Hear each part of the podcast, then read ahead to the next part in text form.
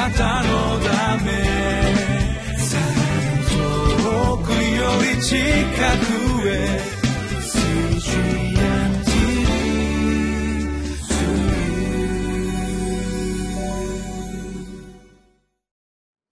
皆さんお元気でしょうか、えー秋の気配が少し近づいてまいりましたね、えーホライズンコミュニティチャペルの塩島です。今日は2017年9月20日。今日のタイトルは「最後の裁きの日は力と栄光の日」です。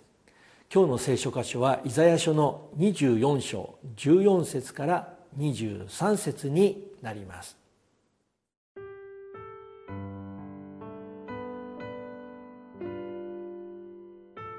イザヤ書24章14節から23節。彼らは声を張り上げて喜び歌い、海の向こうから主の意向を称えて叫ぶ。それゆえ、東の国々で主をあがめ、西の島々でイスラエルの神、主の皆をあがめよ。私たちは正しいものに誉れあれという地の果てからの褒め歌を聞く。しかし私は言った。私はダメだ。私はダメだ。なんと私は不幸なことか。裏切る者は裏切り。裏切り者は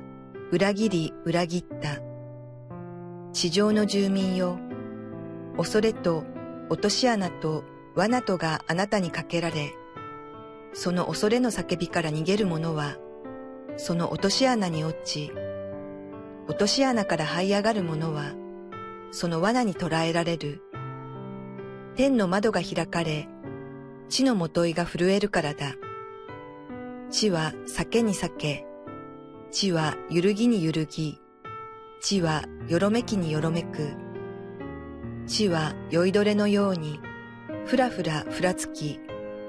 仮小屋のように揺り動かされる。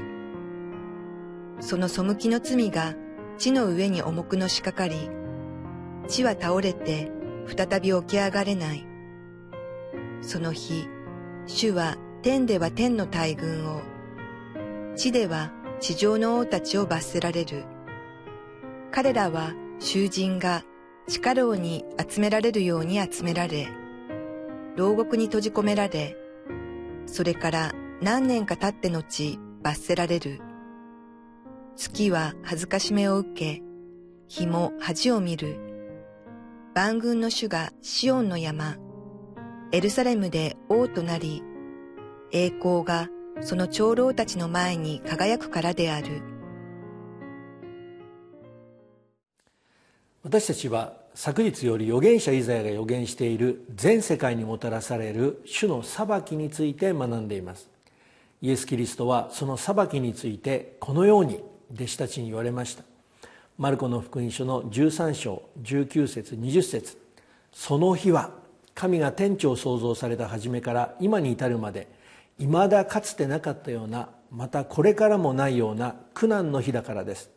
そしてもし主がその日数を少なくしてくださらないなら一人として救われるものはないでしょう。しかし主はご自分で選んだ選びのために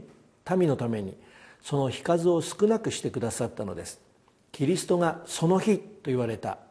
全世界にもたらされる主の裁きは私たちには想像もつかないほどの徹底的な裁きであると語っておられます。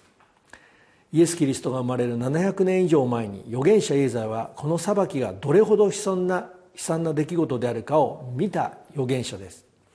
イザヤ書の24章の14節から16節。彼らは声を張り上げて喜び歌い海の向こうから主の意向をたたえて叫ぶ。それゆえ東の国々で主をあがめ西の島々でイスラエルの神主の皆をあがめよ私たちは正しいものに誉れあれという地の果てからの褒め歌を聞く。しかし私は言った私はダメだ私はダメだなんと私は不幸なことか。裏切る者は裏切り裏切り者は裏切り裏切った。ところがその主の裁きの悲惨さを語っていたイザヤが突然ここで人々が主の皆をあがめ主を賛美している歌が聞こえてきたのです。なぜならこれこそ主が全世界にもたらす裁きの目的でもあるからです。もし私たちのような聖書をメッセージする者がこの主の裁きをもたらす悲惨さだけを語っていたらそれをそれを聞く人々よりもそれを語る私たちの方が本当に辛くなってしまいます。キリストの弟子としてされたヨハネはパトモス島においてイザヤが予言している裁きがどのように起こるのかということを詳細に知ることが許された人物です。ヨハネの黙示録の19章の6節から8節。また私は大群衆の声大水の音激しい雷鳴のようなものがこういうのを聞いた。ハレルヤ。万物の支配者である我らの神である主は王となられた。私たちは喜び楽しみ神を褒めたたえよう。子羊の婚礼の時が来て花嫁がその用意ができたのだから。花嫁は光り輝く。清い天布の衣を着ることを許された。その天布とは生徒たちの正しい行いである。この主が全世界にもたらす裁きはこのようにキリストが十字架で死んで復活された後神の右の座つまり王とされたということが地上においても実現するためなのです。そのことによってアブラハムと結ばれた契約によってご自身の民とされたイスラエルの民に約束された祝福と新しい契約によって神のことされた違法人である私たちに対する祝福を実現してくださるためなのです。そのことが実現する時私たちは一人一人はこの救いをもたらしたイスラエルの神主の皆をあがめ賛美するようになるためなのです。しかしその主が約束された祝福が実現する前に全世界にもたらせる主の裁きの激しさを知っている預言者イザヤは私はダメだ私はダメだなんと私は不幸なことか裏切る者は裏切り裏切り者は裏切り裏切ったと嘆いてその裁きの激しさをこのように言いました。イザヤ書の24章の17節から20節。地上の住民よ恐れと落とし穴と罠があなたにかけられその恐れの叫びから逃げる者はその落とし穴に落ち落とし穴から這い上がる者はその罠に捕らえられる。天の窓が開かれ地の元いが震えるからだ。地は酒に酒地は揺るぎ揺るぎ地はよろめきによろめく地は酔いどれのようにふらふらふらつき仮小屋のように揺り動かされる。その背きの罪が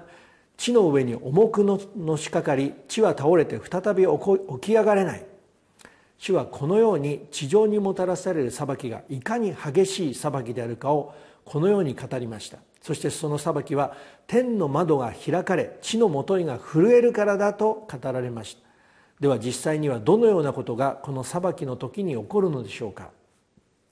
ヨハネの黙示録の16章の18節から21節です。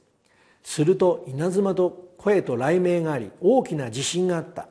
この地震は人間が地上に住んで以来かつてなかったほどのものでそれほどの大きな強い地震であった。またあの大きな都は三つに裂かれ諸国の民の町々は倒れた。そして大バビロンは神の前に覚えられて神の激しい怒りの葡萄酒の杯を与えられた。島はすべて逃げ去り山々は見えなくなった。また1タラントほどの大きな氷が人々の上に天から降ってきた。人々はこの氷の災害のため神に汚し事を言った。その災害が非常に激しかったからである。主が全世界に裁きをもたらせる時天の窓が開かれてこのように1タラントなんと約35キロの氷が降ってきます。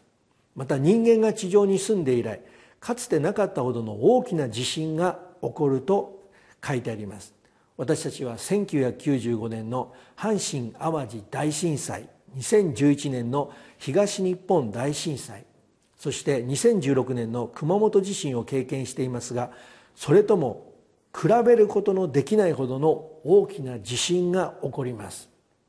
このような激しい主の裁きはキリストを信じている私たちが受けている神の恵みというものがいかに大きなものであることを知ってその主を褒めたたえるためのものなんです。今日もこの主の恵みに感謝してこの主を見上げて歩んでまいりましょう。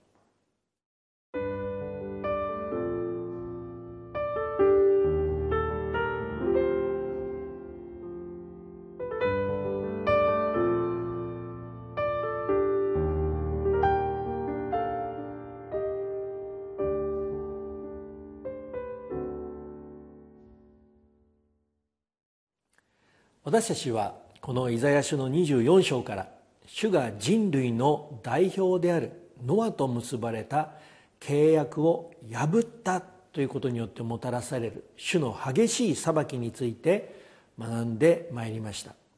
そして預言者イザヤはこの裁きが何を目的にしているかも知らされます。イザヤ書の24章の21節から23節になります。その日これが聖書の中心的なテーマの一つですね。主は天では天の大軍を地では地上の王たちを罰せられる。彼らは囚人が地下牢に集められるように集められ牢獄に閉じ込められそれから何年か経って後罰せられる、まあ、これが千年ですね。月は恥ずかしめを受け火も恥を見る。万軍の主がシオンの山エルサレムで王となり栄光がその長老たちの前に輝くからである。主がこのように全世界にもたらされる裁きが起こる日のことをその日あるいは主の日と言い私たちがキリストを信じる最大の根拠の一つです。なぜなら主は預言者イザヤを通してその日を見よと言っているからです。つまり主にとってはこのことは確実に起こるということだからです。この箇所でも主は見よと言っていますが主には何が見えているのでしょう。それは万軍の主であるキリストがエルサレムで王となることによってご自身の栄光が輝いていることです。その時この王とされたキリストが全世界に本当のエルサレムつまり神の平和安息をもたらすことができるからなのです。今日も私たち一人一人にこのイエス・キリストにしか与えることのできない神の平和をもたらしてくださることを信じて歩んでまいりましょう。主の祝福をお祈りいたします。天皇父様私たちに本当の安息を与えてくださる。あなたを今日も見上げて歩むことができますように。キリストイエスの皆によってお一人お一人を祝福してお祈りをいたします。アーメン。あなたのため遠くより近くへ